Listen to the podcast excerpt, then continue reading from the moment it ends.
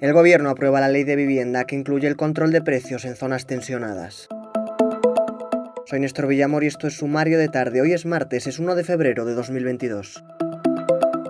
La aprobación se produce más de un mes después de lo previsto por la ministra de Transportes, Movilidad y Agenda Urbana, Raquel Sánchez, debido a las demoras del Consejo General del Poder Judicial en la emisión del informe perceptivo sobre el texto. El órgano judicial aprobó el jueves pasado el informe crítico con el anteproyecto del Gobierno al considerar que la vivienda es una materia de titularidad autonómica.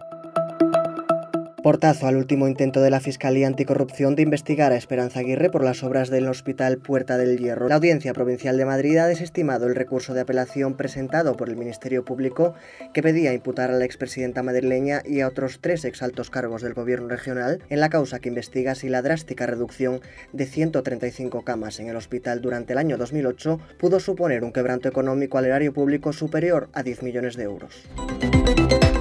El gobierno de Pedro Sánchez se gasta 158 millones de euros en publicidad institucional, más del doble que en 2020. La cifra representa además un 28% más que el año pasado. Según informa el gobierno, el montante se destinará a 167 campañas institucionales a lo largo de este año, con el objetivo, dice Moncloa, de difundir información relevante para toda la ciudadanía.